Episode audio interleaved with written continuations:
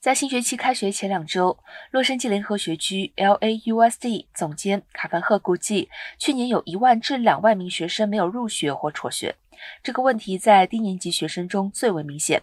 LAUSD 学区对未入学的学生评估是基于学区工作人员对家庭的外展工作以及外部团体的评估。卡凡赫说，他亲自联系或试图联系大约五十名长期缺课的学生及家人，以便更好地了解这个问题，并要求学区的二十五名高级职员也这样做。随着学区准备开放更多的教室，新学年的困难在人员配备方面仍然存在，包括合格的教师短缺。卡凡赫表示，目前有九百名任课教师的职位空缺，他将在需要范围内部署课外教职员工。